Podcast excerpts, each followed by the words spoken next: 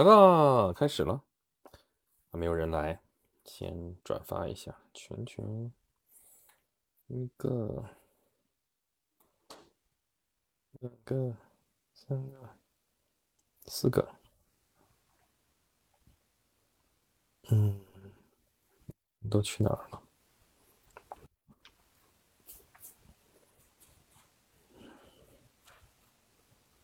嗯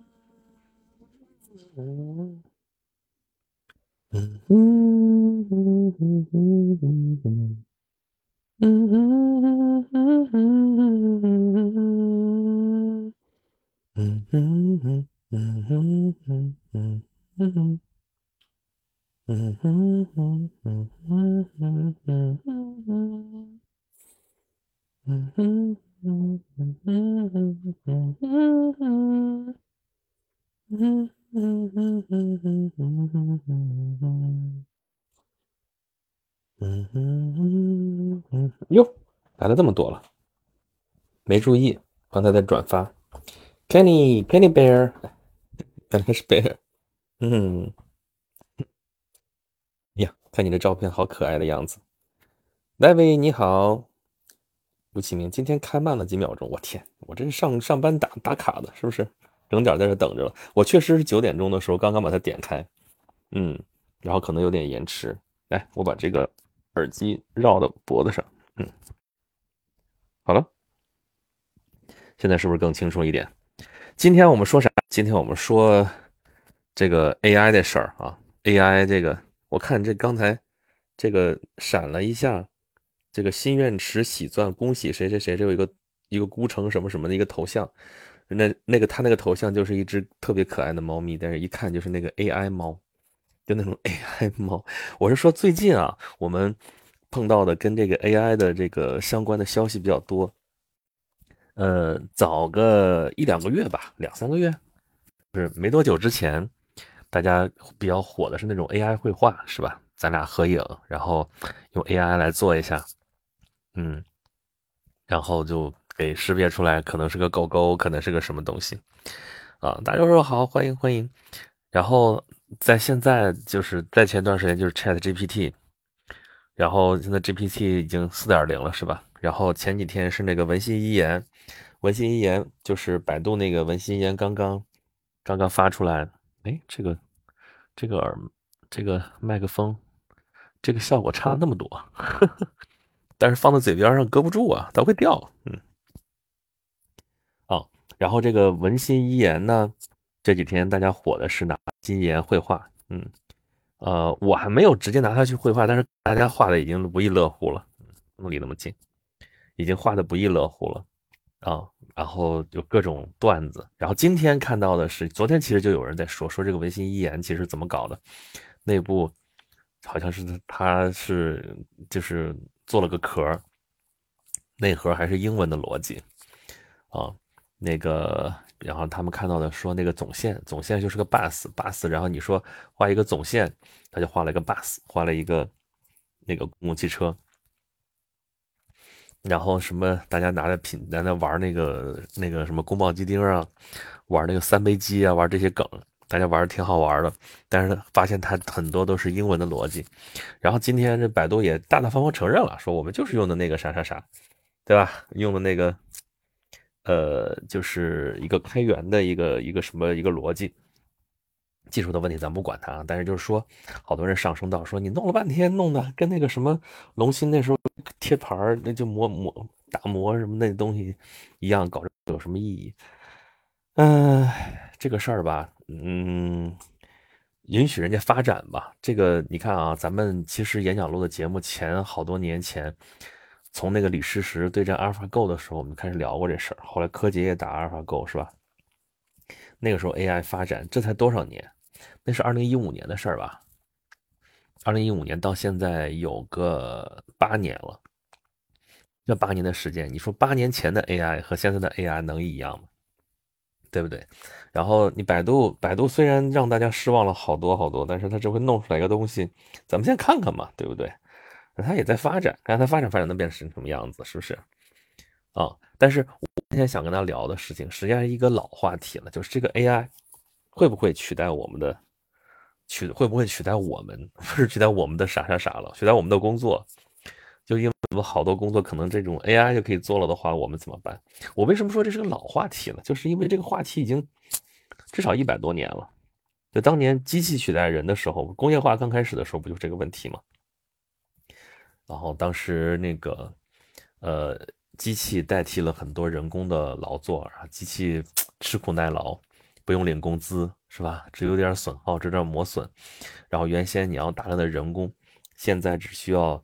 很少的人工来这个开机器就行了，然后就很多工人失业，当时很多工人就还这个毁掉机器什么的这种事情，砸碎机器，对吧？这个抗争这种事情，现在好像又回到了一百多年前，就是这个 AI 出现了，就有很多。那是如果说上一次代替的是很多的体力劳动的话，那现在那这个代替了很多的这个脑力劳动，对吧？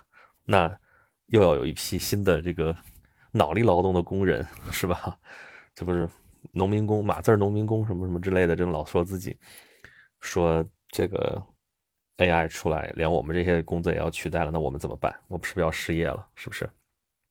所以这个吴启明在说啥？若干年以后会不会出现 AI 轩辕 Rex 在线直播？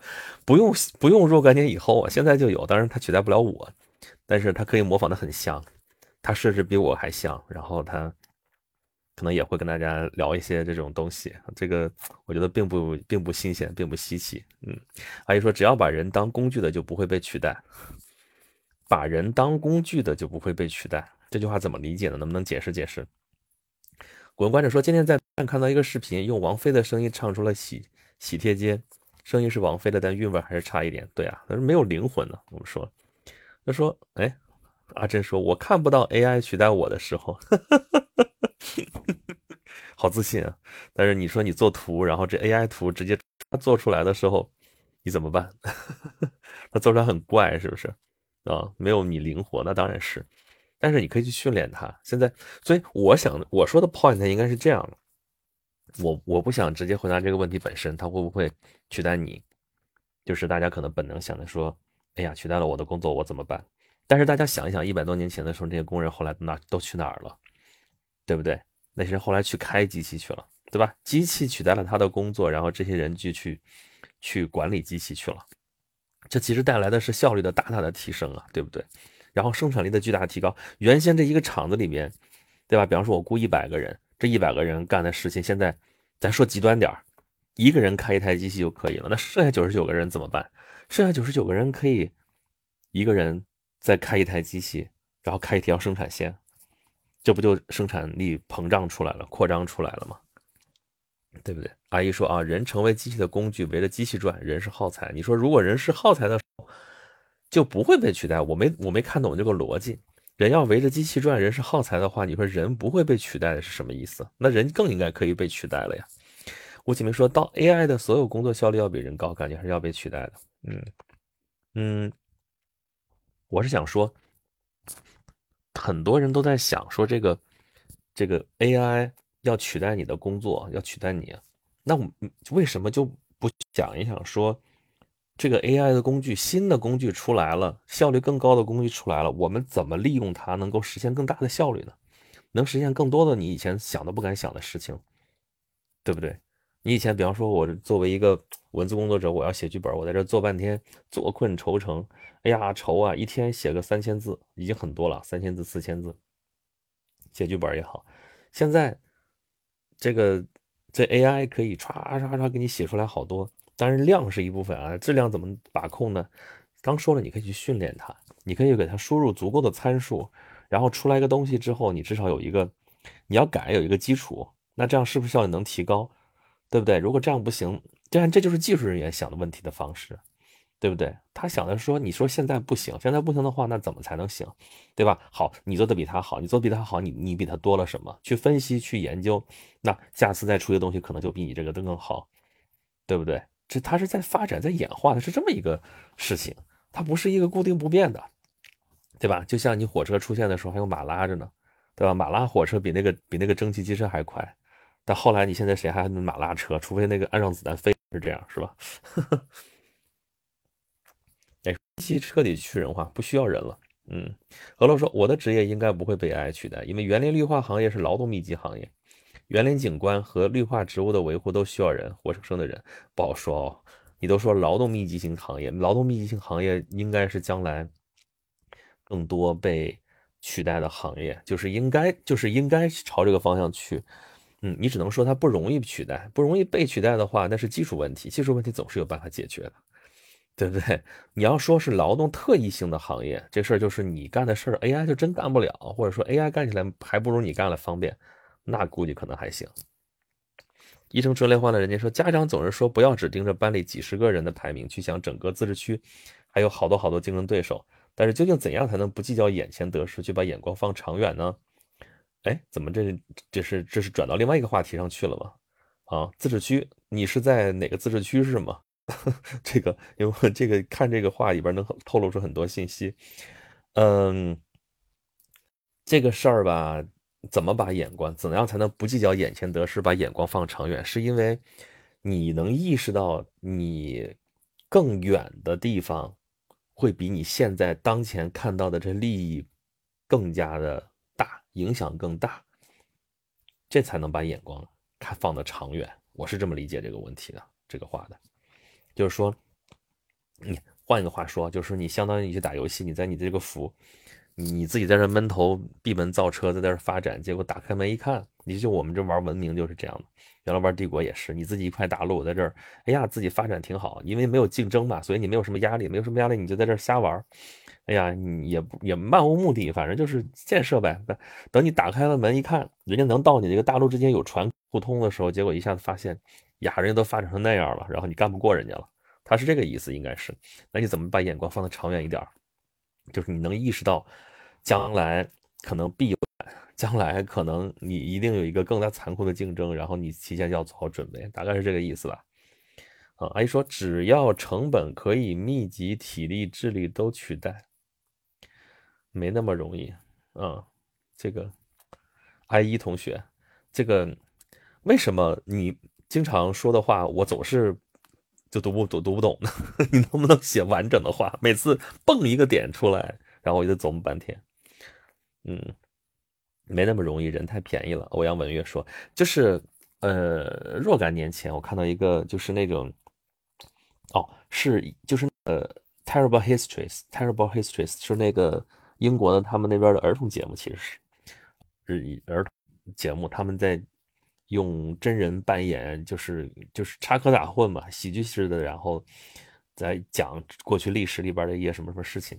里边有一段我记得很清楚，说维多维多利亚时代的这个这个这个，你你这么说吧，你需要一个维多利亚时代的一个呃扫地机器人吗？咣，给你一个小孩小男孩你需要一个扫烟囱机器人吗？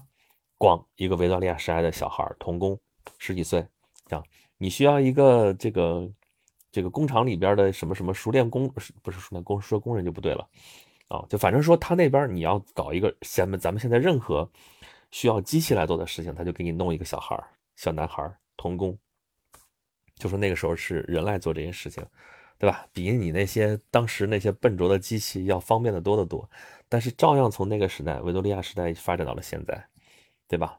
欧洲那时候尤其是人少，然后。就是弄个啥东西都是弄个那么深，弄个么深。我我我小姨那时候回来的时候，居然弄了个就是和面机，就从欧洲背过来呀，是飞机背过来，那那那行李里边就装的这这玩意儿。说干嘛？他们那边就是人少，然后弄啥都弄个么深，然后就是这些东西本来都是人做的事情，然后用机器来取代了。然后呢，把人力解出来，解放出来，可以干别的更多的事情啊，对不对？嗯。吴启明说：“以后会不会以后 AI 自主发明、制造、开发 AI 机器创造机器制造机器嘛？我们说完成机械机械化的这个标志是什么？不就是用机器制造机器嘛？工业化完成的标志啊！真的 AI 会创造出人类想象不到的东西吗？你不是已经已经看到了吗？他画那些画就匪夷所思，他怎么想来？你可以说他笨拙，但同样也可以说他脑洞开的大嘛。”对不对？他因为他没有那种你想东西的时候会有的那些限制，所以他就瞎想瞎想，不知道什么东西就组合一个什么东西，这这这这这符其实这符合进化的逻辑，或者说演化的逻辑，自然选择嘛，对吧？它可以出一堆莫名其妙的东西，然后呢，你可以去筛选它。这个筛选的东西，这不是还是人在控制吗？如果连这个东西你都做不到的话，做不了了的话，那可就真麻烦了。其实你看，我们看《流浪地球三》，呃，《流浪地球二》三还没出来，《流浪地球二》的时候不就有这个问题吗？那个 Moss 最后不就是就太依赖 AI 了，对吧？就那个就是他前边那个 A 和 B、A 和 C 的时候就已经是了，就人怎么就用这一点东西，然后能把全月球上的或者说全地球上这个电脑全都给写一遍，就是 AI 自己在做，自己生成系统，自己在写。对不对？那他居然有了自主意识，然后你就，你说不可控吧？反正是里边就有这个问题了。这个就是一个科幻的，然后给大家看到的一个前景。嗯，呃，Kenny 说，简单的脑力劳动者最容易被 AI 取代。对呀，就是说，你比方说，呃，你现在要去写工作报告，你要去写一个什么公文，写一个啥东西，你本来你也就套点模板，你自己的贡献值就很少。对吧？从网上当一个什么东西过来，然后你稍微改吧改吧就完了。或这种事儿，那就 AI 就搞定就好了，对不对？他搜的比你搜的还全，你自己还不知道怎么搜。我觉得这对人的一个很大的帮助。就当时搜索引擎出来的时候，很多人也不会用。我就发现，就说我能找到很多东西，但很多人说：“耶，你怎么找出来的？”我说：“就就这么找啊。”他说：“我也百度，我就百度不出来。”我说：“你没有想过？”用什么关键词？用什么？如果当就是直接的那个关键词不行的话，你换一个关键词，你该换什么？就像我们原来说做翻译的时候也是，你这一个词儿，你你你直接直译不好的话，你就去想一想它这个意思到底本质上是什么意思，然后你用别的词迂回的去把它给翻译出来。就这种能力，很多人是不具备的。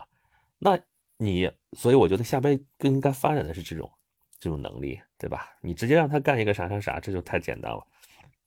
但是它至少帮助了，比方说你要真去搜索一个什么东西的时候，这个 AI 可以帮你想到一些你你自己可能想不到的东西，对不对？可能你本身想的就太匮乏了，然后他知道的其实比你还是要多的，那其实这就是一个很好的帮助嘛，对不对？嗯，Kenny 说，无论如何，总有一天 AI 会比人类能力更强，这个事情我觉得是不用质疑的。你从你看，我今天还在看知乎，看那个柯洁，就是说围棋领域的事情，说柯洁是不是，呃，他的地位是不是会越来越低？但是有人说他可能以后的历史地位可能赶得上之前中国那几三大国手什么什么的时代，就是因为他已经是已经绝后了，他不是空前，但到他这已经绝后了，就是前 AI 时代，前 AI 时代应该叫 AI 前时代。AI 前时代，他已经是最后一个大师了，就属于这种，他的棋力已经是证明了他比谁谁谁都强，他那个地位应该跟之前黄龙是什么能够对等了，就是范范什么来着？那叫我记不住名字了，现在就就就这种大国手的这种级别了。但是 AI 一出来，那不是他不行，是所有人都不行，那这个玩法全变了。现在所有的这个职业棋手都在模仿 AI 的下法，那这样的话，他其实没有什么优势，然后。就就就变了，整个在这个时代的时候，然后你该怎么弄，对不对？这个其实问题咱们之前说过了。你说，嗯，奥林匹克运动，现代奥林匹克运动会啊，更高、更快、更强，这就是个很工业时代的一个东西，一个产物。它追求的是效率，追求的是极致。我们我们在我们在推崇这种精神的时候，大家有没有想过，说你跑得快，你有汽车跑得快吗？对不对？你游得快，你有那个这个这个这个这个潜艇游得快吗？或者你有那个鱼雷游得快吗？对不对？你说你跳得高，你跳得高，你有你个你还不如安个弹簧跳得高。就是说，人的本身的这个肉体的这个能力，在机械面前已经是不堪一击了。但是那些机械什么的有没有控制住人类呢？没有吧？是我们在用人机械。当然，你现在可以说说现在这不一样，原来是体力劳动。这个人可以去驾驭它，现在是脑力劳动了，他开始思考了，他开始想什么什么东西，然后人怎么办？你要让我说，我的答案还是人要想办法说，你怎么能控制，怎么能利用这个 AI 的这种工具，能够去帮助你拓展你脑力的这个脑力劳动的这个一个边界？我觉得这是正道，对吧？你恐慌跟当年机器能取代人的这个这个体力劳动的时候，这个这个恐慌是一样的。那 AI 的这个能力一定是比人要强的。你看这个刚才说围棋界，这就一个是个极端的。从原来说 AI 绝不可能，虽然短期时间内我见不到它能取代人类怎么怎么着的，因为它的运算量太大了。结果呢？结果这几年过去，已经吊打人类的这个这个人类棋手了，对不对？那些棋手，以以围棋界本身其实就是小众啊，人就玩的就没有那么多。虽然它也是一种的一个活动，但现在你都干不过机器了，你你还有什么好干的？但是人家还在干，还在玩，对不对？这就不一样了，就是我干不过机器，我还干不过你嘛，属于这种，嗯。但是你反过来想啊，原来说这个围棋的这个变化量多端，这个运算量，呃，就是到宇宙尽头恨不得都算不完。但是为什么这几年就吊吊打了人类了呢？你说这是 AI 的胜利还是人类智慧的胜利？我觉得其实是人类智慧的胜利。它更换了算法，它不断的去找新的算法，这个算法告诉你用用更加简单的方法方法。然后能够计算出来，这个运算量现在少很多。就像你说数学，很多人说这个东西我脑怎么就出来那么多数学概念是干嘛使的？比方说你说微积分，微积分是干嘛用的？微积分的本质其中一个方向我来说，其实是在减少你的运算量而已，减少你的运算量而已。怎么讲这个事儿？就是微积分的本，咱不说微分，微分的本质就是。一个连续的一个东西，然后你给它不断的去分，不断的分，不断的分，不断的分到分到极细、极细、极小、极小嘛，对不对？那积分的本质也是这么很小很小的东西，不断的积累，不断积累，不断积累，在一个规律之下，然后我整个给它算下来嘛，对不对？但电脑不可以不这么给你算，它就直接给你暴力计算，对吧？你说我不我没有办法把一条小曲线我分成。无限小、无穷小，咱就无穷多，咱就不说了哈。咱就说，呃，这个一万份两万份十万份一千万份我干不来这个事儿，对不对？所以我要找一个简单的算法，我找到其中的规律，我用积分，我积一下，哎，我有我的那计算技巧，我能把它计出、计算出来，这挺好。但计算机可以完全可以这么干，说我分个一万份我分个两万份我分个三十万份你可以说我最后这个结论不是不是准确的结论。但是他已经非常非常接近准确的结论了，然后我就吊打你了。他这么干这个事儿，对吧？这是他计算的一个优势，对不对？但是他如果也用上微积分的这种方法的话，那他算的比你更快，比你更厉害，那不就完了吗？嗯。还有个成本的问题，成本比免费劳动力还便宜，还高效，就去，就是这样啊，就是会去，会会便宜的。就是会便宜。原来想，你看啊，我当时看那个电影《雨果》的时候，大家有没有印象？雨果，我不知道你们看没看过。那就是一个小男孩，然后他小的时候，然后他爸爸带着他，就是就弄到一个机器人那个机器人是机械式的机器人对吧？然后后来他跟这个雨果，他那个机器人后来在那个大钟里边还是怎么怎么着的，那个具体情节我忘了哈。我当时还看那个画面什么做的特别好。那个时候的机器人啊，是机器。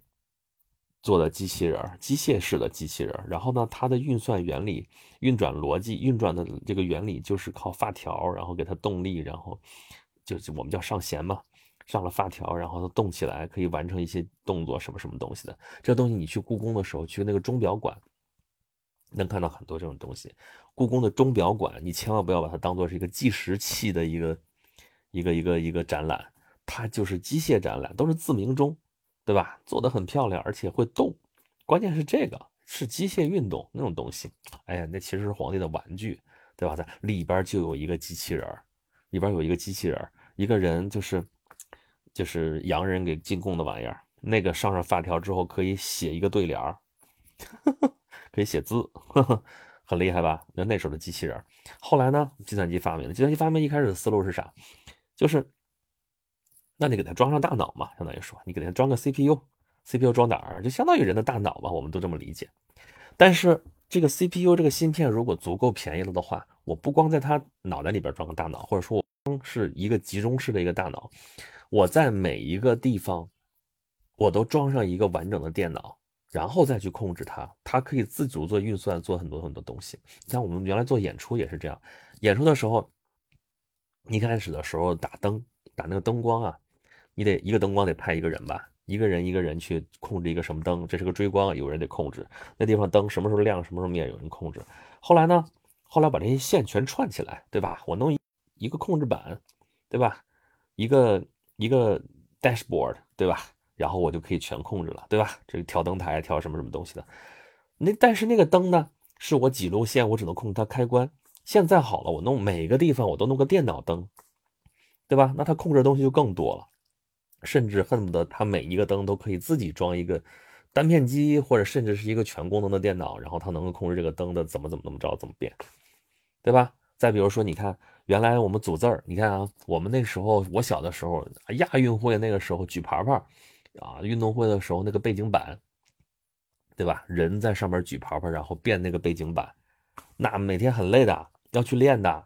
你一声令下，谁举什么牌，谁举什么牌，都是那啥的。到零八年奥运会，我们还这么搞，是不是？但是现在没人这么搞了，就是我们已经不那么搞了，至至少没这个必要了。就是你现在再看，那不就是人肉 LED 吗？那我们用 LED 不就行了吗？但那个时候 LED 是贵的，弄不来这种东西，没有这种东西啊。LED 是啥？不就发光二极管？你弄得那么细。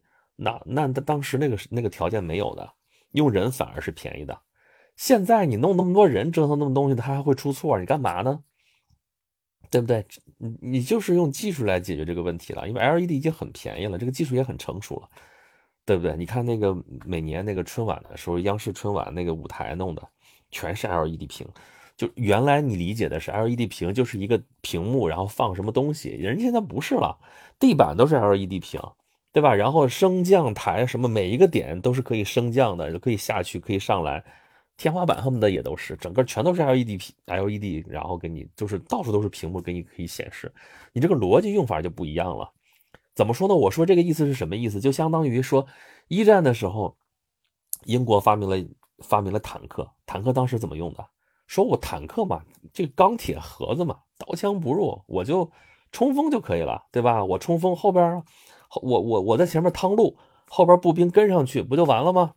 对不对？但是你看二战的时候，闪电战是什么思维？怎么个怎么个打法？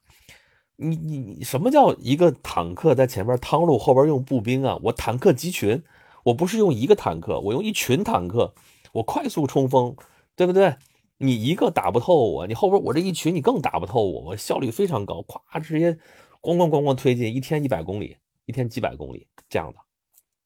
打法就会变了，什么意思？就是原先你这个人这个机器只不过代替这一个人的劳动，现在我有电脑了，我可以代替很多人的劳动。那么我如果在每个环节我都用上电脑，每个环节我都用上现在有 AI，那这个这个这个这个做法可能真的是会颠覆你的想象，真的可能是像当年闪电战一样，对不对？原先你说你飞机能干嘛？飞机飞过去侦察。飞机飞过去投弹，好，现在我飞机这么厉害的话，我飞机坦克直接上，那是二战时候的嘛，就是那个时候战争，现在就更你想象不出来了，对不对？我我我不拿它按照你原来那个逻辑里边的方法来用它，我用更高的一个方式来用它，这就是你站得更高，看得更远嘛。难道我 AI 可以干什么？你现在就是大家这工具大家发展了，你可以拿它干什么？我觉得我们更多的应该去想想，我们可以拿它干什么，而不是老担心说我们被取代怎么怎么样这个问题，对吧？那被取代，你要的话，那一定会取代你的。你如果你数了数了半天，你做的工作它可以更更便宜的来做，比你效率又高，还不用领工资，或者人家交点年费就可以了，人家为什么要用你？你的工作价值当然没有。但是你应该考虑的是，你能够用它，能不能实现一些更高价值的工作？我觉得这其实把你解放出来。你如果你之前也是只是一些文牍主义，只是一这个这个这个公文写的都是套个模板，然后一弄就完的话，就这些事儿的话，大量的这些工作全案头上全是这种工作的话，那真的是可以把你给解放出来了，你就不需要你了。那你能不能在这个基础上干点更更有价值的事情，对不对？你如果干的只是 AI 咵写一个指令就能出来的事情的话，要你何用，对不对？该那说拿阿尔法狗来说，以前没人这么下围棋，AI 就这么下了。对呀，对呀，他不跟你讲这个人的这种逻辑，他不跟你讲那种玄学，不跟你讲什么阴阳五行这些东西，人家直接说这样试试行不行？行就行，不行就拉倒，对吧？人家就试出来了，就是这种东西。嗯，天理说，发现比人类一直下的方法更好，那就是说人类之前没有朝这个方向想过，就人的思维出现了盲区。嗯，欧阳威说，技术从来不是问题，主要是成本啊。随便拿出点二战时期的技术，分分钟可以让十亿人失业。怎么在这说这事儿？吴启明说，以后分为技术性 AI、体力型 AI、脑力型 AI、管理型 AI、人类型 AI，不用分那么细。就原来那个，就是那个，就是就是电脑，就是普及之前，大家还想着说这个地方放个机器能干嘛，这个地方机器干干嘛，都单片机什么什么这种东西。你现在发现电脑其实啥都能干。当时手机刚出来的时候，我就说这东西应该就是个电脑吧，对吧？它就是什么都能干了一个东西。然后它的那个性能其实比比我。十年前的所有的电脑，比比我现在的，比我现在用的 PC 的性性能都要好，嗯，嗯，Kenny，哦天呐，真的好用是吗？嗯，呃，人能基因改造，希腊罗马奥运会，阿姨说希腊罗马，希腊时代那个奥运会，那个就怎么说呢？就是有些名词啊，有些名词。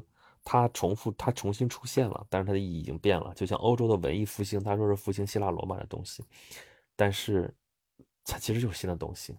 你看你怎么说，你怎么理解这个东西了，对不对？对不对？这个奥林匹克这个东西也是，奥林匹克这个东西，它是用了把挖掘出来了古代的一段这个这个这个这个一段历史的一个名词，然后拿它做了现代化的一个衍生衍生。然后做出来的一个东西，它是这样的，嗯，但你说它就是古代的奥林匹克运动会吗？那不是，它有像的地方，它也有不是的地方，有致敬的地方，然后也有它发展变化的地方。你看你怎么理解这个事儿了？就比方说有些东西，你比方说希腊，你说希腊这个国家就是希腊这个国家复兴的是古希腊的文明吗？是也不是，它国名是还叫希腊，他说的还是希腊语，呃，但是呢，实际上我们可以理解它是。你要说它是个复兴的话，它是一个，它应该是更像是东罗马帝国的复兴，或者叫拜占庭帝国的一个复兴。拜占庭帝国最后晚期的时候，就剩下那点地方，带着伊斯坦布尔，带着古希腊，带着希腊的那那块地方，带着安纳托利亚半岛上的一些地方，啊，然后那个国家就是他还说是罗马的继承人，但是他说的是希腊语。那你说他是不是古希腊的一个这个这个继承呢？他有文明的成分在里边，那至少他说希腊语。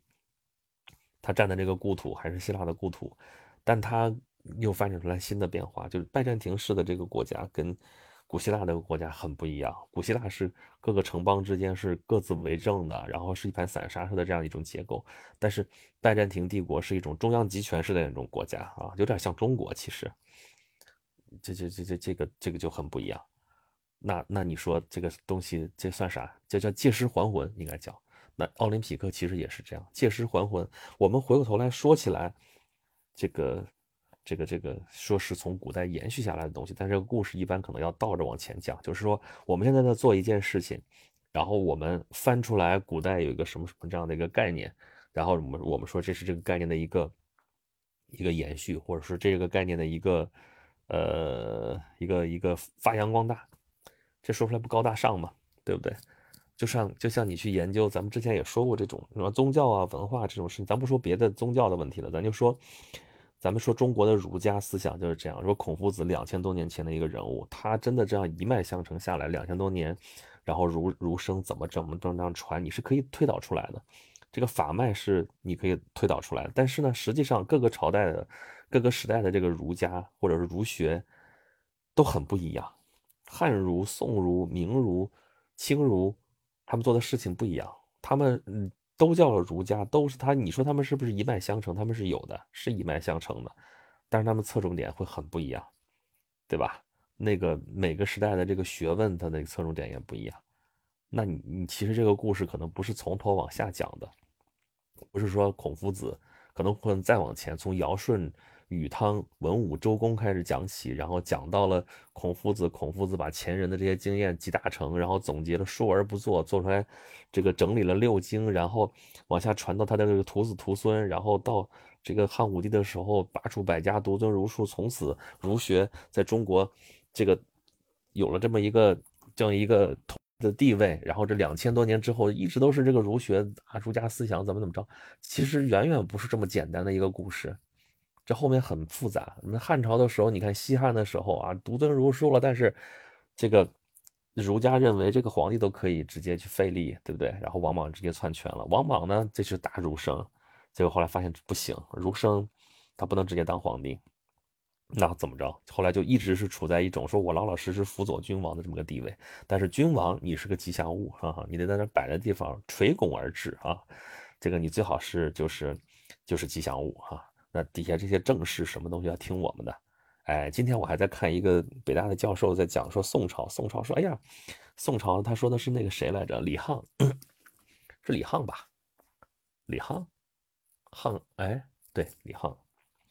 啊，说那个 他在宋真宗那个时候，然后他给皇帝报忧不报喜，说每天给皇帝这个汇报底下这些就国家大事，什么说水旱灾害了，说哪个地方民不聊生了，说地方有盗贼了，怎么怎么说这些事情，报忧不报喜，就到那个宋宋真宗，宋真宗很年轻当的皇帝嘛，觉得哎呀，这这我这国家怎么天天忧心忡忡，怎么全是这些事儿？让他有个压力，就王旦就跟他说啊，说问他为什么你就报忧不报喜？他说你你你你这个年轻天子，对吧？你要天天跟他报喜事儿，他就觉得飘飘然，他就光去把精力都去享受，都去干嘛了的话，对国家不好。但是你看，这就是儒生干的事情。你说这还是儒家的知识分子的一个风骨，还觉得挺好这个事儿。但我又有一个疑问了，他可以报忧不报喜？那后面会不会有人可能在某些时候对皇帝就是报喜不报忧？那或者说，就是有些皇帝，有些他可以更加选择性的给皇帝说，我给你报什么喜讯，给你报什么忧，对吧？告什么坏消息，怎么怎么着的这些事情，那等于说你就可以拿捏皇帝了。你对皇帝这个信息你是有选择权的，你告诉他什么，不告诉他什么，是你说了算吗？然后你这个儒家你在底在干嘛？对不对？你这个东西，你对中央、对皇帝、对于这个中央集权的最核心领导，你这个信息是不透明的。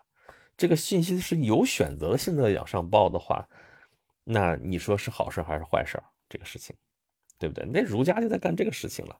那你说是好还是不好？或者说你这是，这算是这这是你你这个你从上边往下讲的这个故事吗？对不对？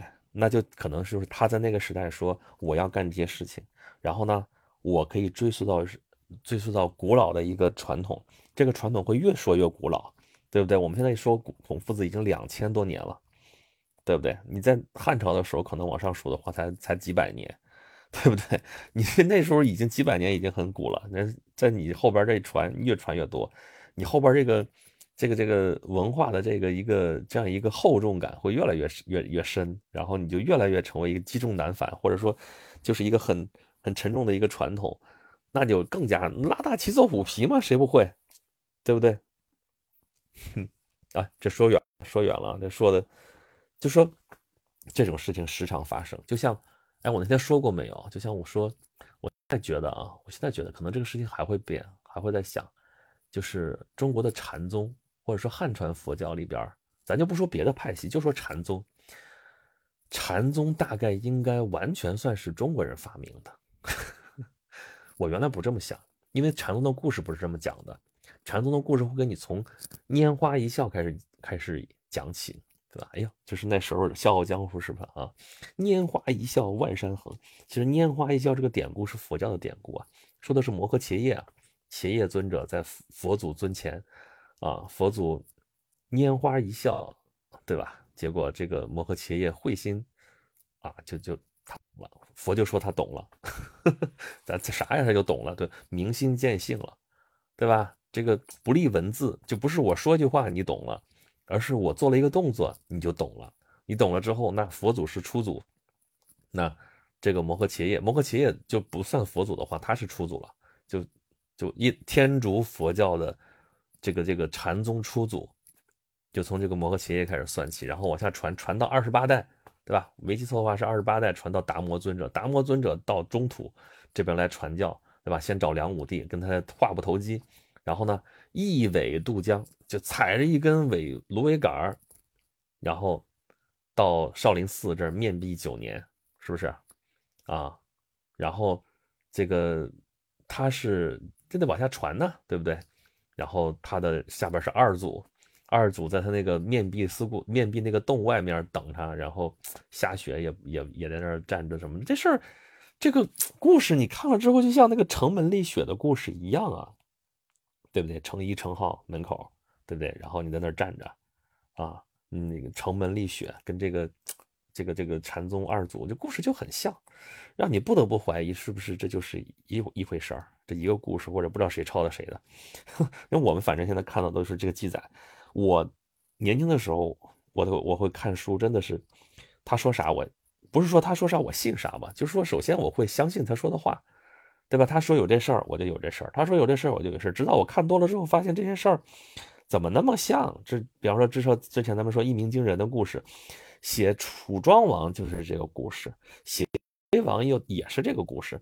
你楚庄王和齐威王其实就差个几百年，都是春秋战国的事儿，一个春秋一个战国，他俩怎么就那么像啊？这是三年不飞也不叫，不鸣则已，一一鸣惊人；不飞则已，一飞冲天，咋就那么像？这故事这个也是啊，这个佛教的故事和这个儒教的儒家的故事怎么就那么像？对吧？好吧，然后从达摩这开始往下传，传个二祖，传个三祖，传个四祖，传个五祖，传个六祖，六祖坛经，坛经里边那个故事就大家耳熟能详了，对吧？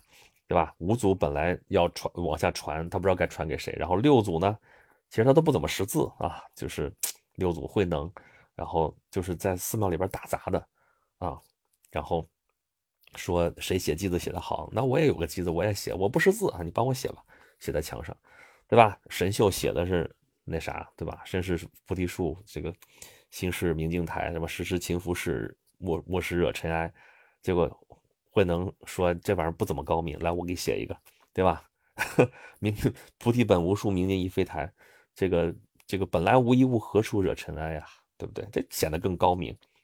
然后后来怎么着啊？然后把它说你这写的什么东西，全给我涂了。然后就敲了他三下，半夜三更。到那个五组的那个房间里边，说呀，你还真听明白了哈，这，然后我给你传传法，然后你拿着我的衣钵赶紧跑，对吧？这个衣钵不是我的，这个衣钵是达摩祖师的，对吧？但是这个衣钵到你这儿也就不传了，再往后就传到六祖拉倒了，不传了。你看，重点来了啊，传到六祖这儿后边不传了，为什么到他这儿不传了呢？对不对？然后我们后边看到的事实，实际上是你要按这个故事的话，就是慧能这支才是禅宗正正宗嘛，对不对？但是你后面其实看到历史记载的话，你会知道说，禅宗北宗的宗师就是神秀，南宗的宗师是慧能。慧能后边又一花开五叶，然后就开始就各个门户之见都出来了，开各个开宗立派的越来越多，就分的更多了。他给的官方解释是说，你要开这个东西，原先大家怕不信你，所以要传这个衣钵。后边我们已经一花开五叶了，你就没必要再再用这个衣钵来证明你的法脉传承了，对吧？怎么怎么着？但实际上你你看，这个是他讲的故事，那你反过来想的，对吧？你你像不像？咱就不说慧能编的吧，反正像不像后世反过来讲的这么一个故事？慧能这支的。后边的传人反过来讲，说我这个我这个教派传承不一般，我这个是从六祖，他为什么是六祖？因为前边还有一二三四五祖，然后一初祖是从，你看不是我们这儿本土这样的外来的和尚会念经，对不对啊？这个外来的和尚念的这个经，然后一直传到我们这儿来，那这后边这个这个这个背景可可强大了。你这说你信不信吧？他他可能就是反过来讲的这个事儿。嗯，这好吧，这扯远了啊。咱们讲 AI 的，是不是？吴启明说以后可以搞一个 AI 芯片植入大脑里，AI 人啊，这事早想过来。我觉得可能到时候可能实现的方式比我们想象的还要还要嗯有意思的多。嗯。哦，马某你来了，完了，我这是在都是这个 在那个。班门弄斧了啊！求导的逆运算，求导逆运算不就积分对吧？不积微分，无以至千里；不积微，不积跬步，就全都是不积跬步，无以至千里啊！不积，好吧，都是不积微分了啊，不积微分无以至千里，不积微讲和。Kenny 说，说到围棋，阿尔法狗真的是把整个游戏都改变了。另外，现在的棋手是否能理解 AI 的下法？他不是理解的 AI 的下法，他在模仿 AI 的下法。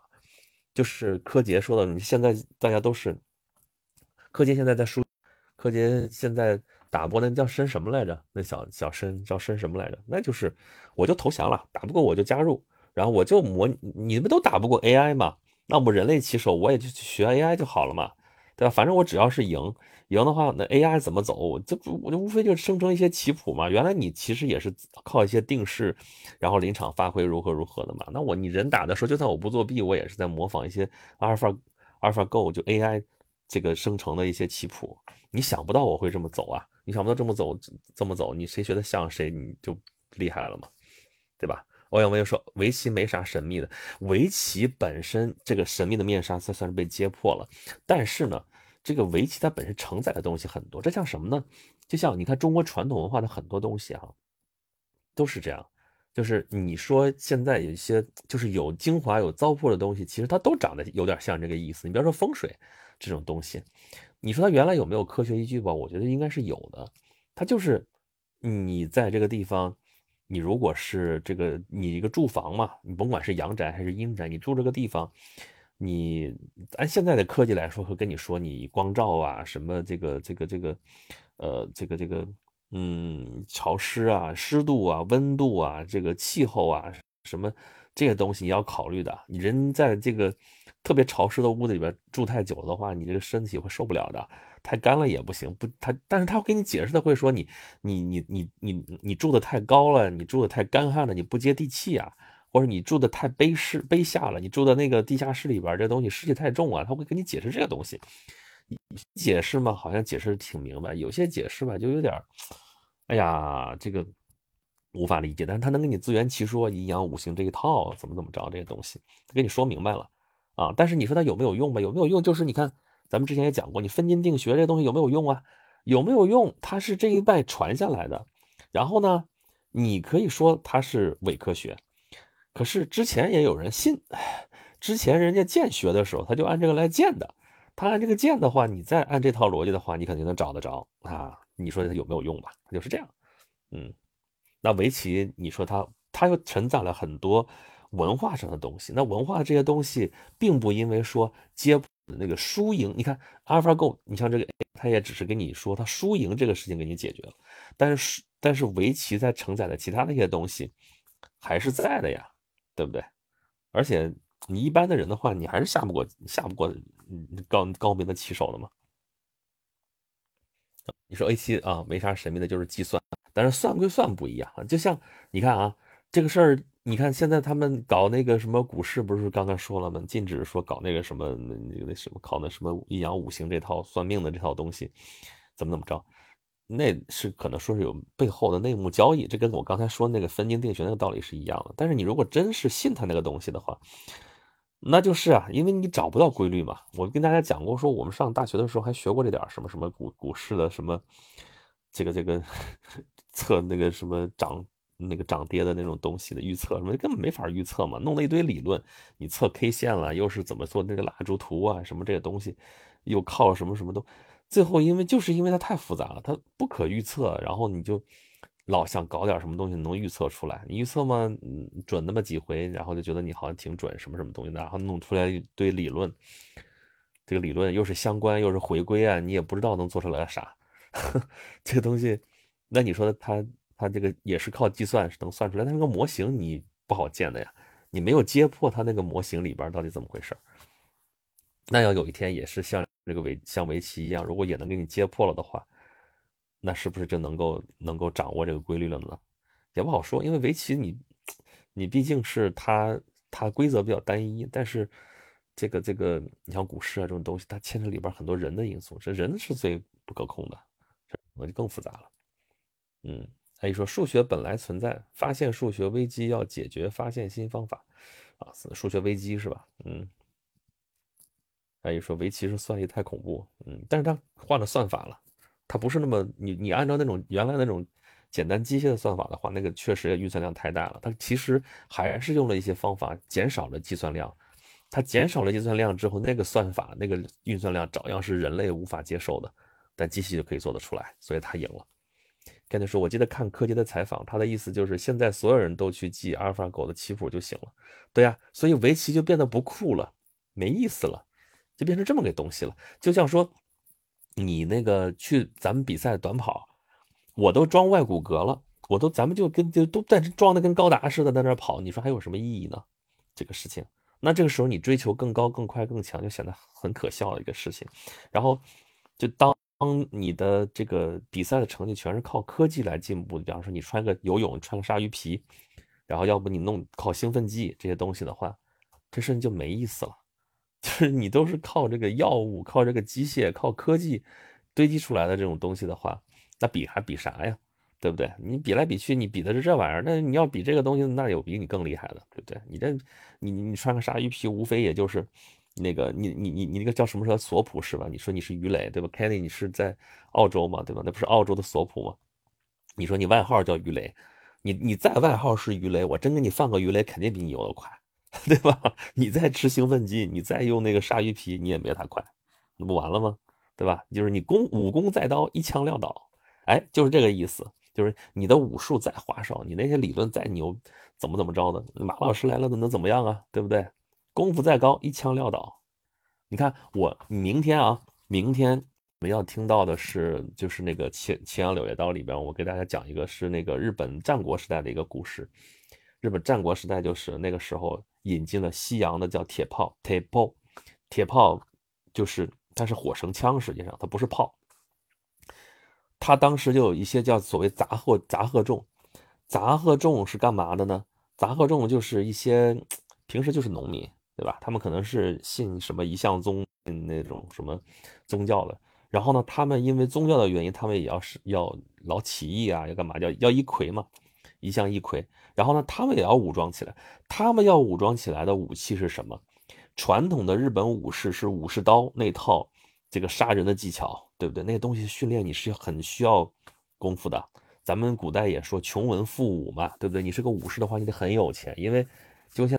就跟上在上辅导班一样，对吧？你你没钱的话，你交不起那个辅导班的钱，然后你怎么能够去能够去练武呢？对不对？然后你看那个《水浒传》里面不也是嘛？那个史大郎开头的时候，第一个就是史大郎出现的史史进，九纹龙史进，家里有钱啊，对不对？没钱哪请得起师傅啊？然后天天让你脱产，把身子练得那么强壮，对不对？还有钱给你纹上九条龙身上，那你这钱堆出来了。那普通的杂合众、普通老百姓，那都瘦的跟猴子似的。你今天我还在跟我儿子说，我说你现在一米四几了，你知道吗？丰臣秀吉就一米四，他真的他绰号叫猴子嘛？他根据他留下来那个铠甲，能够推测他的身高，差不多就一米四，就那么高。那织田信长说多少高？织田信长有一米七，说当时就长得像巨人一样了，不就这样吗？那你瘦的跟猴子似的这种杂货杂贺众。你怎么能够打败这些日本武士组成的这些武士军队？你还要起义，你怎么跟他们打？铁炮就是一个很好的一个东西，把这个把这个这个这个差异就给你抹平了。你训练个二十年，你你你练习射弓、射箭、拉弓射箭，你练那个臂力、那个准头，练那个东西，你你没个十年，你练不出来的，对吧？弓箭，然后那个日本刀，那东西啊，怎么？怎么练？怎么练？你刀劈出来的，练出来的这东西，结果呢？人家拿一个火绳枪，就铁炮吗？拿个铁炮练一礼拜，会了。反正准头不准头都不好说，反正对着你放一放一枪，你打到你身上你就死了，你都你都进不了他的身，人家直接把你撂倒了，怎么地吧？功夫再高，一枪撂倒，哎，大概就是这么个意思。就是我的理解，就是。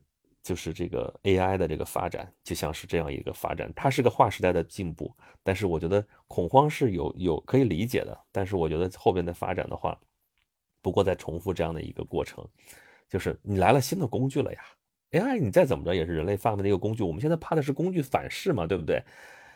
怕工具反噬，但它还是个工具。那如果运用的好的话，这是对你来说是一个很好的一个一个一个进步的一个机会啊，对不对？那你以前的那些东西，你就该消亡了，就是得消亡，对不对？你现在你现在功夫，你也只能，你你哪有积极的机会啊？你也就是功夫片拍一拍，现在也没落了，武侠片都没落了，功夫片现在也没落了，就这个意思喽。因为你没有那个逻辑了。你看武侠电影，说你乒乒乓乓打那么半天，打什么打？来一枪不就完了吗？对不对？那那那那那 AI 出来了以后，可不就是吗？你光光着光是在那儿写写半天，写啥？你哐着哐在那儿画，最基础的东西交给 AI 去做就完了，不就完了吗？就这个意思嘛。然后呢，你成本还很低，你的训练成本也很低，就这个意思喽。嗯。看你，但他们之前的玩法肯定不是死记棋谱吧？不是死记棋谱，但相当于说阿尔法 Go 或者说这种 AI 又生成了一些在以前见都没有见过的棋谱哦，这个棋还可以这么个下法，有些东西你是无法理解的，说他为什么这么走哦？你去，你按照人类的思维，你想象不出来他怎么他怎么会这么走？但他就这么走了，走了多少步之后，你你能够推测出他的真意，但也不一定是真的。他以前确实不是死记棋谱，但是呢，属于那种。就像王勃写那个《滕王阁序》一样，就是古代文人写这么长的一篇文章，这么规整、这么有文采的东西。你说，你比方说你，咱就不说他了。你说你考试的时候，你你去你去考场考试，现在考申论什么公务员，那时候八股文，八股文是有框架，但是你不也得发挥吗？对不对？你是记了好多的范文，然后呢，灵活运用，就这么个意思呗，临场发挥。王勃写《滕王阁序》也是这样，脑子里面装了一堆这种的典故啊，这种文采啊，这种东西。然后现在我要写命题作文啊，《滕王阁序》在这地方，我就是来了这么多客人，写一篇文章该怎么写？那后边是他的本事，真能把这些素材整理出来啊，这个这个东西是他的本事，对吧？那你 AI 如果能做到这点的话，那他就是能有点用处了，嗯。王阳文就说：“人算人脑的算力跟阿尔法 Go 比起来不值一提。”对，你可以这么说，但是阿尔法 Go 不是人造出来的吗？嗯，小米酱下班路上，今天算早是不是？肯定说算了，围棋我也不会，还是换个话题吧。对，咱们是举一反三，因为他是在这个围棋这个事情是一个标志性的事件。从我们小的时候，九七年是吧？卡斯帕罗夫那个国际象棋深蓝 Deep Blue 打败他。到二零一五年李世石啊，柯洁那个是二零一七年是吧？啊，九七年到一七年二十年的时间，对吧？当时的时候，当时那个 Deep Blue 就是打败那个卡斯帕罗夫的时候，当时还在说呢，说那个国际象棋还是简单了，围棋它是不可能的，确实不可能。但是二十年过去，这不也变可能了？嗯。自由的叮咚说：“我很喜欢听你说的历史上大人物，谢谢谢谢。我们历史上大人物五百多集了哈，这个今年准备结束掉。”阿姨说：“希腊和罗马都都在，都会消失。希腊罗马人消失，你在说啥？”明年岛的蒲公英，咱们聊了半天了啊，就是聊那个 这个怀胎十月还是十二个月还是十四十十四个月的事情。嗯，阿姨说没用，儒学一样会这样。嗯，大米大王来了啊，对，呵 呵杨东。哟，杨丽好久不见，无语汝道乃第二义。好家伙，对，是这个意思。嗯，大家说为啥感觉六组名气比前几组名气大？因为锤的就是六组，推的就是六组，明白了吗？所以我就跟你说这个意思嘛，就是这个这个禅宗可能真的就是就中国人发明的，就是他借了一个佛祖的这么一个名头，然后呢。借了一些佛理过来，然后呢，这个在中国的这样的土壤，然后长出来这么一个宗派，长出来这么一个流派，这个事情真的是值得去研究的。当然，你就是个说法，你非得说它是，你看你不是前边有这个佛教的一个渊源吗？你前边这些东西，你要非得说有这个，那我也没话说，对不对？嗯，他一说和印度教宗教故事都雷同，印度教、佛教就是印度教的一个反派呀。你想想佛教。这些伟大的宗教家当初都是革命家，怎么说呢？佛教佛教讲什么？讲众生平等。他为什么讲众生平等啊？他当时就是在跟婆罗门婆罗门教在斗争啊，他就是在反婆罗门教啊。婆罗门教后来就不是变成印度教嘛？这是你中有我，我中有你的关系。佛教就吸收了很多婆罗门教的教义，但是他实际上在根本的问题上在反婆罗门教。众生都平等了，你说谁爱听这种众生平等的话呀？我们知道印度印度教，尤其是有那种种姓制度呀，对不对？你这个婆罗门、刹帝利、这吠舍，又是又是就是就贱民什么什么这些东西。然后你现在佛祖过来跟你说说众生平等，你说对这些底层人民来说，是不是会很欢迎？对不对？原本是按照种姓来说，他们都是不可接触的人。现在佛祖告诉你说众生平等，然后佛祖他本身应该是个刹帝利，他是刹帝利，他过来跟你说我我们都是平等的，我们是一样的人。你说是不是很有吸引力？对不对？然后耶稣也是啊，耶稣当时这种，实际上他是个拉比啊，他是犹太教来说他是个拉比啊，但基督教跟犹太教的区别就是说，那你这个基督教你。也就是后来圣保罗之后说，这个基督教那不是只有犹太人才能信的一个宗教，不是你们家家这么传承的一个宗教，这是大家可以信的一个宗教啊。那那伊斯兰教更进一步了，就是你只要信伊斯兰教，大家都是兄弟姐妹，那你谁也不是按按照教义来说的话，没有谁压迫谁，谁剥削谁，谁种族根据种族怎么怎么着，这没有这些事情啊，这不都是这样吗？对不对？嗯。那你说，I 一直说和宗印度教宗教故事都雷同，你中有我，我中有你，在互相促进、互相发展呀，对不对？然后印度教反过来又就婆罗门教反过来吸收了很多佛教的教义，然后它又发展出来，它又变成印度教。然后在本土佛教就是后来销声匿迹了呀。唐僧玄奘去天竺、去印度取经的时候，那就是佛教在印度最后的辉煌。他走了没多久，这个佛教在印度就销声匿迹了。现在又产生的佛教在印度还有，但是它实际上是后来又传起来的啊！而且到现在，其实大家也会认为说它是这个，就他们会说它是贱贱民喜欢的宗教，那可不就是这个意思吗？佛教讲众生平等，还是那话，谁喜欢众生平等啊？你你是不是身份越卑贱越喜欢众生平等啊？我能跟你平等了，对不对？密涅瓦的蒲公英，胡亥现在还有正统传承的文本呢，出土的在哪儿？阿姨说和中国神话多源头汇总，根本不知道谁是谁的。这神话故事就更是这样的了。这个事情，哎呀，我们下边还有一个神话的一个主题，回头再跟大家再研究这个事儿，就很好玩，很有意思。你你你分不清楚哪些是真的，哪些是假的，而且他可能我的观点一向是说，那神话故事可能多半都是真的，就或者说它有真的成分在，但是呢。你可能不知道哪部分是真的，或者说你不知道他说的那个真的和你说的是不是一回事儿，你可能不能无法理解他在说什么。密涅瓦的蒲公英啊，你看，你看，你那名字就很神话。密涅瓦不就是就是那个谁嘛，就是那个雅典娜嘛。中国神话文本源头二十二零到二一年集结成套了，好贵啊，是吗？什么书？你把书名能不能告诉我？我去查一下。好贵是多贵？我还真是要去研究一下。不行的话，有图书馆这种东西呢，嗯。我们可以去图书馆看一看。阿姨说风水没科学，就是经验和科学总结结果一样。嗯，伪科学嘛，说他。他就说，你这说的好像鬼吹灯的说法。我说啥了？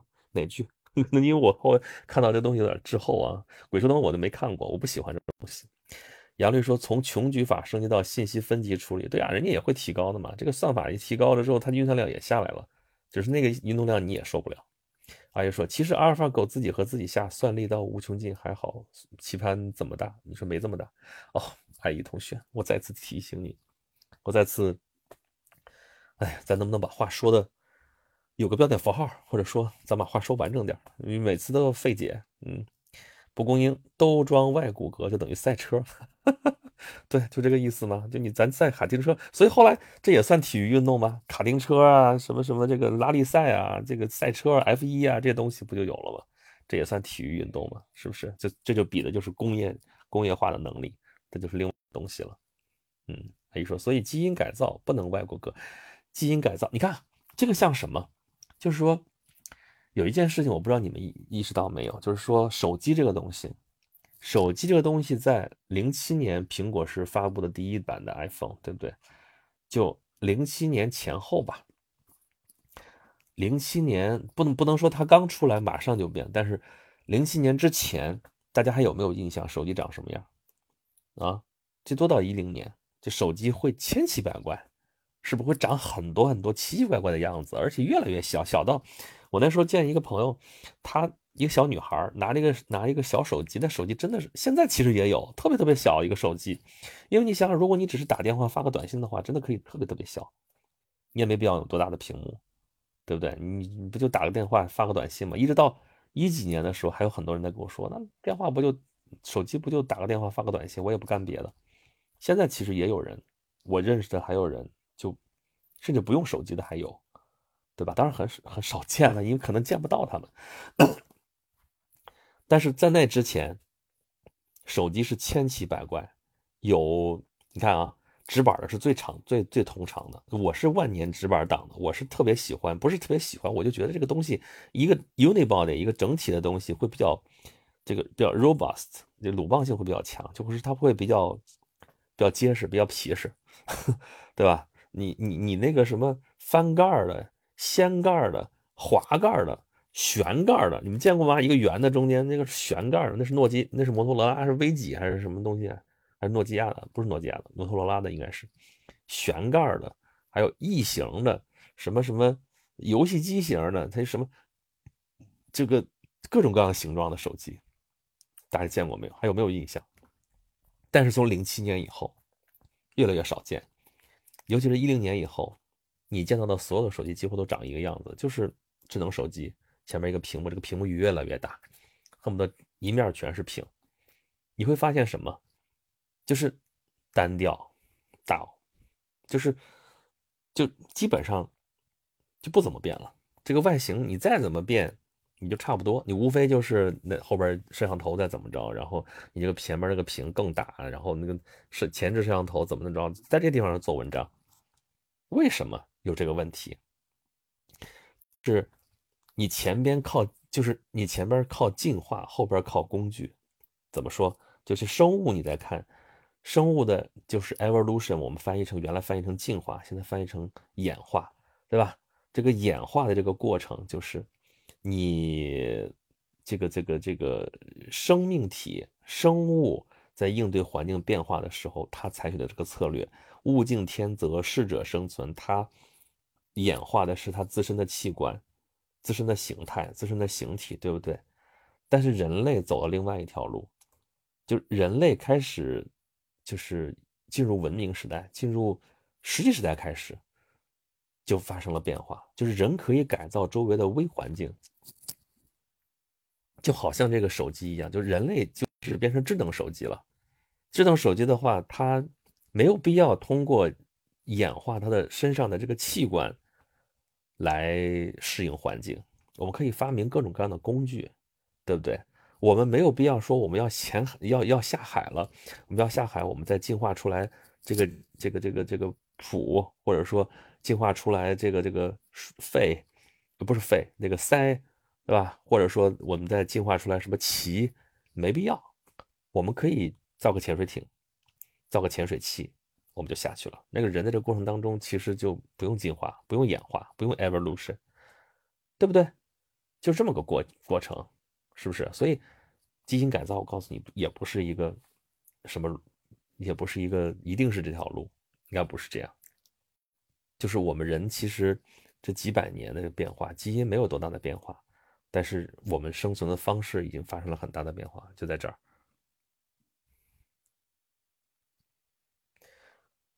啊，不同物种百分之九十一样。火虫 Kenny 说，当初猿人是靠自然基因突变成现在的智人，那也是大多数一样，但完全就不是一个概念了。对呀，差别不就是那点儿吗？这是当时克林顿说的那个问题嘛？人和不人不同的种族之间差别可能就百分之一、百分之二，就这百分之一、百分之二是差别最大的。而且人对待同胞、对待同对待同类，比对待那些可能还要更狠一些。阿姨说：“现在高成本、高技术 AI 便宜就替代啊！”吴启明：“积分本无数，面前非讲台，计算常清净，卷子有空白，真是现代数，心为柳悲哀。这种操，数数本清净，何止正正真态？好吧，这个数学这么编的这种段子，嗯，法医说居高临下的说众生平等，但是你看啊，佛祖他是他是差地利他在说这话的话，他都说众生平等的话。”他有这个，你看他这样说，他才传得起来啊，嗯，对吧？你佛佛教其实一直走的是高层路线啊。你看看，无论从古代的从这个什么孔雀王，从什么戒不是什么什么戒日王，什么什么阿育王，到后面你看看什么鸠摩罗什，鸠摩罗什也是王子啊。到东汉传入的时候，白马寺也是走皇帝走高层路线，梁武帝这都是走高层路线。武则天这信佛的，三武一动灭佛也是从皇帝这个层面。就是这样，对不对？就是这样说了，他才底下才信。你其实老百姓真的是，除了在现代我们这个这个这个这个马克思主义之这个这个这个之外，之前的也都是说，你说老百姓喜欢的是啥？他信的是啥？你达官贵人喜欢的东西，他才更有说服力，对吧？为什么老百姓喜欢看？你看毛主席那时候说，你弄半天演的这个戏都是什么王侯将相、才子佳人，但是老百姓其实喜欢看的不是。就是真的一般的，你要如果只是给他看一个故事的话，你说他更喜欢看他身边的事儿，还是更喜欢看王侯将相才子佳人？这是真不好说，对不对？你身边的这个故事如果讲的真的好的话，他是会看的。但是更简单、更方便的办法，其实就给大家讲这个王侯将相才子佳人这些事儿，对不对？那现在告诉你说有一个王子在跟大家说说众生平等，你说这个还去他王子的身份，你说他说平等了。哟，这真是很伟大的人，很厉害的一个人。你说底下一个穷苦老百姓跟你说，一个一个乞丐过来说众生应该是平等的，你说他的这个影响力会有多大？没有这个大，真的是有有这个问题。嗯，蒲公英说本土佛教概念没毛病，我们还反向传过天竺呢，还有梦感结晶系统能入大藏的，对。跟你说说鬼吹灯的时候，你正好说风水。哦哦哦哦哦哦哦哦，鬼吹灯，鬼吹灯，鬼吹灯，我真真没看。我对这种盗墓题材一点都不感兴趣。呃，村长说，我第一部手机是滑盖手机，我用过的所有的手机全是直板，从来没有买过滑盖手机。那个那个这个这个掀盖的手机，什么旋盖的手机，从来没有。因为我总觉得那东西会会很很容易坏，你再跟我说的，我我能够开多少万次我都不信，因为明明你那掀盖我稍微使点劲大，啪不就掰折了。当然直板的你要硬掰也能掰折吧，但是它是活的，我就总觉得它能把它掰折了。嗯，Kenny 说哈哈，八零后都经历过这些手机，行，我看你也像八零后。嗯，村长说我二零一年用的，二零一零年用的是滑盖手机。还是辛德勒牌的，妈呀，辛德勒什么牌子？杂牌，把杆一滑，还有跑马灯，好炫酷！对，现在一点都不酷了。嗯，现在觉得那东西好土，这就是个风潮，这就是时尚，坏神，对吧？嗯，阿姨说那个时候游戏机 PSP 加通话配件能打电话，我天，PSP 啊，我天，我 PSP 我最喜欢那个时候还是我上了班以后，PSP 弄了一个能打大航海时代呢，现在就 我都不知道在什么地方能玩大航海时代，我也不用 PC。这 PC 好不方便啊！嗯，手机上现在所有的号称模仿大航海都不如原来的大航海时代的那个单机游戏好玩。哎，真是辛德勒、德奇勒、孙年代、孙楠代言的好吧？我跟你说，我说那套书啊，《中华创世神话选著》相关系列三十多本了，有兴趣可以看看。我现在把它写下来，一会儿别忘了，因为这个、这个、这个视频，这个、这个。文字啊，一会儿我就看不到了。中华创世，呀，这个笔还没水儿。神话没事写出印儿就行了。选注，好，出了三十多本了，这个真得好好看看啊！因为我回头要讲一个，哎呀，东，哎呦我天，每次把这个东西拿出来之后，放也放不回去。就不管了，他，干的事儿，嗯，哎呀呀呀呀呀呀，完了完了，这真的是一会儿再弄吧，搞什么搞？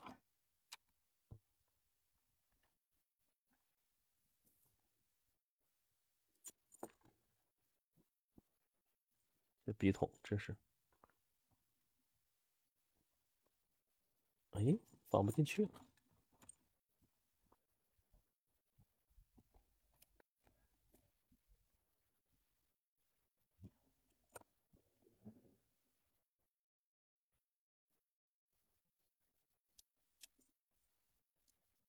嗯，终于放进去了。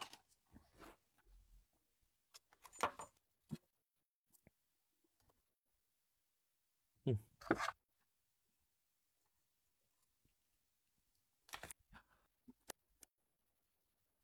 个地震的感觉是不是？历日历对吗？三月份的日历，好。嗯，好了。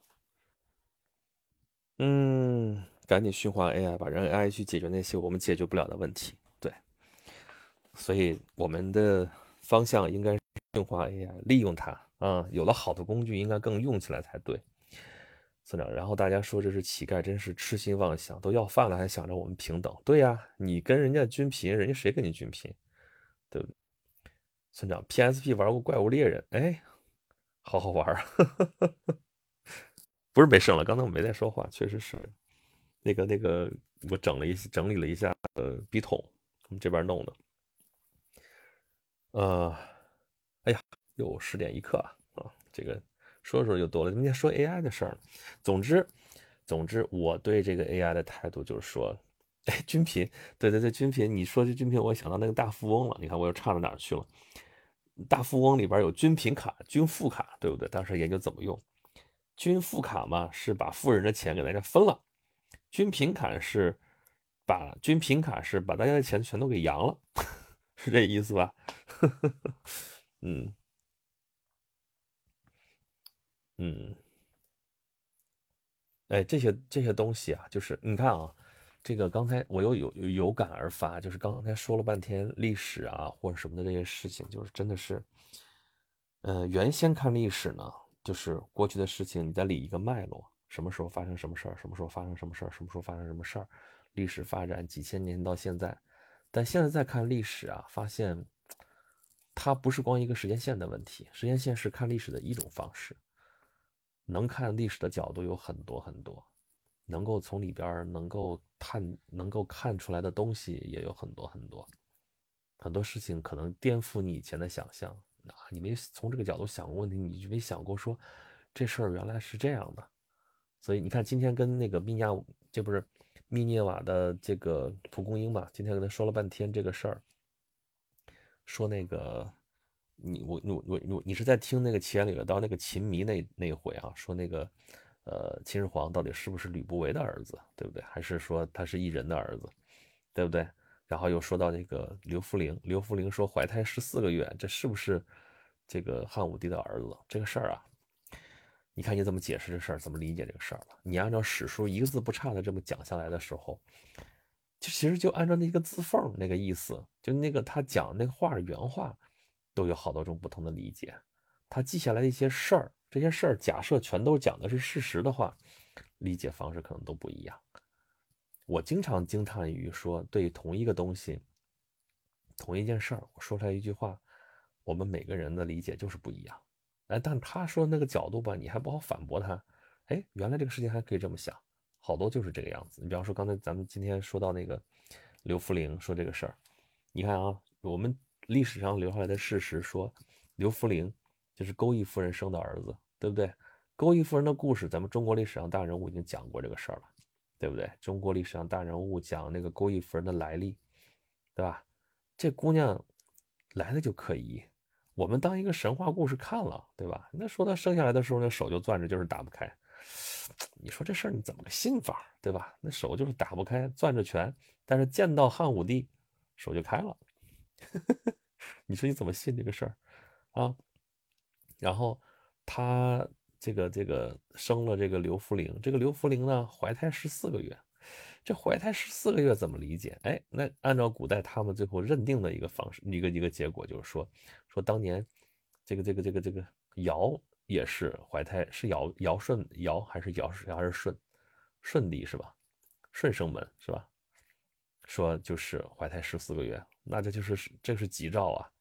那说这个汉昭帝说这个刘弗陵将来这是要当要当尧舜了，就是明君啊圣主啊。但你你你现在看这个事儿吧，他这个书上这么记载这么记下来的，你怎么信这个东西？那我看到的就是，这就是造势嘛，对不对？这就是钩弋夫人他们家人，他周围可能还有这么一个集团，在替他造这个势，炒作嘛，就说他这个生他这个儿子。这儿子应该是他生的吧？这也不好说，不是吧？应该是他生的。但是你说他怀胎十四个月啊，这事儿那就有几个可能：第一，是不是汉武帝的儿子？第二，真是怀胎十四个月吗？这个事儿，那他都要干什么？那你说汉武帝他信还是不信呢？他选择，反正对外他是信这个儿子是我的儿子，肯定是我的儿子。但是呢，把钩弋夫人又给赐死了。他给的理由是说怕将来主少母壮，然后这个大权旁落。这个是他的真心话吗？我觉得是是一部分是，啊，就是确实是这种政治安排啊。你这个儿子将来这个这么小，然后你这个这个这个。将来你你一个那个钩弋夫人这么年轻，看当年那个秦始皇跟那个赵姬一样，跟他娘那么年轻，整出那些事儿来，他是看过历史的，肯定知道这些事情，那就不能让钩弋夫人活，这个理由成立吗？成立，但是不是全部？我觉得未必。那钩弋夫人将来会不会这个专权？那汉朝我们知道，从这个之前就有这个外戚专权的这个历史了。对不对？无无论是这个这个吕太后、吕后，还是窦太后，还是后面的这些王皇后、王太后，到东汉更多了，对不对？东汉咱就说不不算一个朝代的话，那西汉就是外戚专政，这是这是这是传统的一个一个一个一个一个一个状态了，对不对？那留着他就很危险，何况这个儿子十四个月生下来的。你说汉武帝是没常识吗？他的孩子十月怀胎这事儿他不知道吗？那好吧，这事儿相当于这个孩子他就捏着鼻子就认了，会不会可能就是说他就捏这个孩子我认了，但是你们背后搞那些小九九，你们就就就就就歇了吧，对吧？我把钩弋夫人给赐死了，你的受益人就没有了，或者说你受益人能够维系的人就没有了。那么你们再怎么折腾，我都一把年纪了，我我刚刚经历过刘据立太子这个之乱，这懒得折腾了，爱咋地咋地吧，反正这孩子我认了就是我的。但是呢，这孩子掌权得按我的意思来，就完了嘛，对不对？嗯，队长，我虽然没听到大王说话，但是听到了略有无留的祷告。对，是，嗯，蒲公英，嗯，帝俊传承夸儿子，实际夸汉武，啊，说。啊，比如滑铁卢之战为什么会失败？因为拿破仑不在战场指挥。为什么拿破仑不在战场指挥？因为他在冰洋里边抽鸦片。为什么会抽鸦片？因为当时得了痔疮。为什么得痔疮？因为巴黎是时尚之都，穿紧身裤。好吧，这也是道听途说在串。嗯，蒲公英说汉武帝想换，已经没办法换太子了。是啊，你也不知道他一开始就被蒙蔽了，还是后来想明白了，还是怎么着？反正你们爱咋地咋地吧，这事儿。这儿子就就就就就这么着吧，反正是不是我亲生儿子，反正只要我认了，这就是我的亲生儿子就得了。但是你们就别给我整别的事儿了啊！这个按照我的意志传承下去，对吧？我都给你挑好了，霍光辅政，把这个儿子让他能长大成人，将来能够掌权就可以了。嗯，你村长说还有以后的慈禧老佛爷，好吗？蒲公英说：“西汉宫内还有用世人传统，不是亲生也有可能。对呀，这个事儿你真不好说啊！你看那个这种这种鸠占鹊巢的事儿啊，这个呃秦始皇有这样的传言，然后他前边那个什么春申君不也是有这么一出，对不对？你不好说这事儿，甚至就是有些人是明着来搞这个事儿的，你知道吗？就是田氏代齐的时候。”那个田齐，当时田家搞了一个什么事儿？他要想要田氏，他要带齐，带姜齐，但是他们田家人少，结果他们干了一件什么事儿？是谁来着？是田氏的哪一代来着？是田，不是田和，田英，是是坏忘了，反正有一代家主怎么干的？就是广纳姬妾。广纳姬妾不拉倒，因为广纳姬妾他自己一个人忙活不过来啊。然后居然是放纵，就是底下就睁一只眼闭一只眼，你们爱怎么搞怎么搞，反正生下来的孩子都是我田家的孩子，就这么搞。所以田家的这个人丁马上就兴旺起来了。但你说这些孩子是不是都是田家的人？反正名义上都是田家的人，就他居然这么搞啊！这是属实没想到，但是他是，其实他要的是一个法理，好吧？这都是我们田家的人，你甭管是生到底是谁的孩子？反正从我这府里边的机器里边生出来的孩子都是田家人。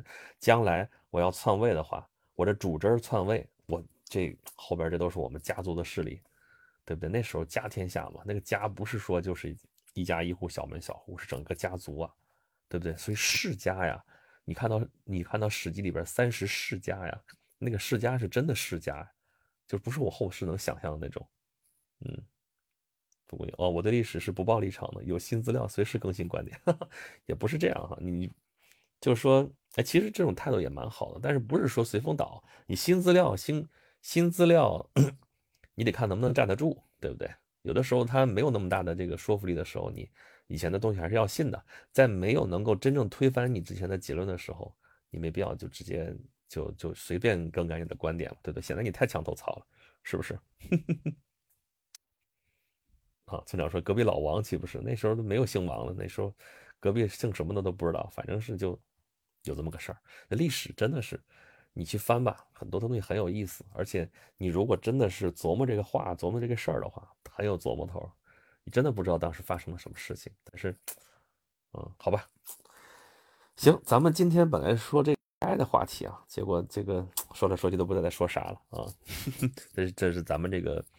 演讲录的传统啊，也是咱们这个直播的传，行吧？这个说着说着都已经累了啊，大家听也听累了，我这也说差不多累了哈。这个像，尤其像 Kenny 这样的，你那边都又得深更半夜了哈，这太晚了，太晚了，太晚了。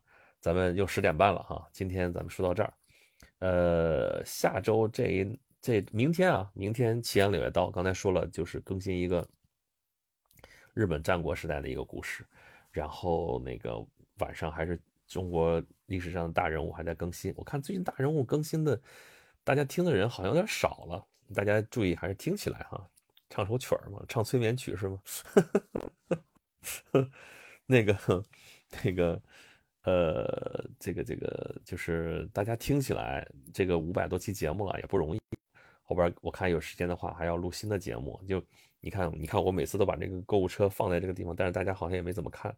就是咱这有这个主播会员，哎呀，我这还有，我这主播会员三个月是啥意思？嗯，主播会员现在原来叫西米团，现在直接叫主播会员了。就是你们在这喜马拉雅买的是喜马拉雅的会员，我这有专属的会员，大家可以就是搞一下，有专属会员会有专会有会员专属的节目，以后也是陆陆续续会多。现在已经超值了，已经一个月，反正。一个月三十块钱的话，反正已经超过这三十块钱的价值了。大腿腿说偶尔听听大人物，哎呀，嗯，天天说我大人物才听到武则天，不着急不着急，咱们今天刚还提到武则天来着。嗯，我给你也撕了一个奇案，好，蒲公英，看看你这个蒲公英咋样？嗯，村长说啊，我很好奇阿珍姓什么？嗯，我猜姓李，叫李立。好吧，是你想你你你心里想啥就说啥了，我知道了。嗯，呃，妥妥说奇案柳叶刀更新意味着周末来了，是这个挺好。村长，你接着猜啊，看你下周的时候能不能猜得出来。嗯，就往人多了那个姓氏里边猜就行了。嗯，好吧。好，那个啊，我不能说，我说了之后，我我一提示你，你马上就能猜到了，也不好玩。嗯，行，我不提示，我不提示，不提示，不提示。好了。咱们今天就这样啊，十点半了。好，That's all for today 啊！大家这个这个大脑袋底下的节目都听起来啊，好多好多节目，这个在演讲录没有规律更新之前，有还有就已经有很多节目了。我们后边还是要更新起来的。嗯，好了，咱们今天的直播到这里，咱们下周四晚上九点钟不见不散啦！拜拜。村长，你接着猜，你成功的又错过了一个正确答案。你李王张六，还好是什么？好，拜拜拜拜，不能再说了，看下次你能不能猜得出来。拜拜。